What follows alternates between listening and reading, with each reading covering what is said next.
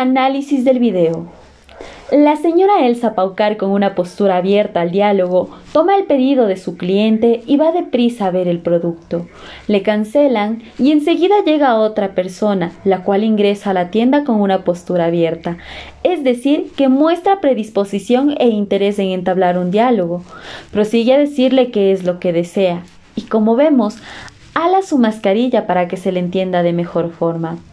Mientras espera, su mirada se dirige a distintos lugares. Esta forma de observar se la denomina mirada social. Luego la señora Elsa se dirige hacia la entrada de manera rápida. El señor da la vuelta para ir tras ella, pero mantiene distancia. La señora Elsa le pide que le espere, aplicando una mirada directa hacia él.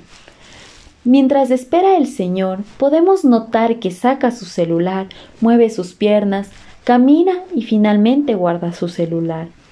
Estos son gestos adaptadores externos. Como su nombre los dice, estos son utilizados para adaptarnos al exterior.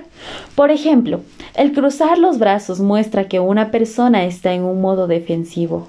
En este caso, nos muestra que tiene un modo de desesperación e incomodidad al esperar, pues tal vez tiene prisa. Como sabemos, la teoría de la interacción trata de cómo una persona, dependiendo del lugar en el que esté, se comporta de maneras diferentes. Esto también depende de la situación en la que se encuentre.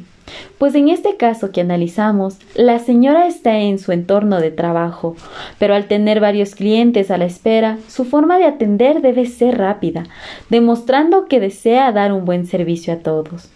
Y aplicando la kinésica, en donde se analizan movimientos corporales o expresivos del rostro, podemos captar qué es lo que las personas quieren transmitir y saber si lo que dicen concuerda con sus movimientos, tanto corporales como faciales. Pero debido a la pandemia que actualmente vivimos, nos imposibilita captar de forma precisa cuáles son las expresiones faciales, tanto de la persona que vende como de quien compra, dificultando la comunicación no verbal.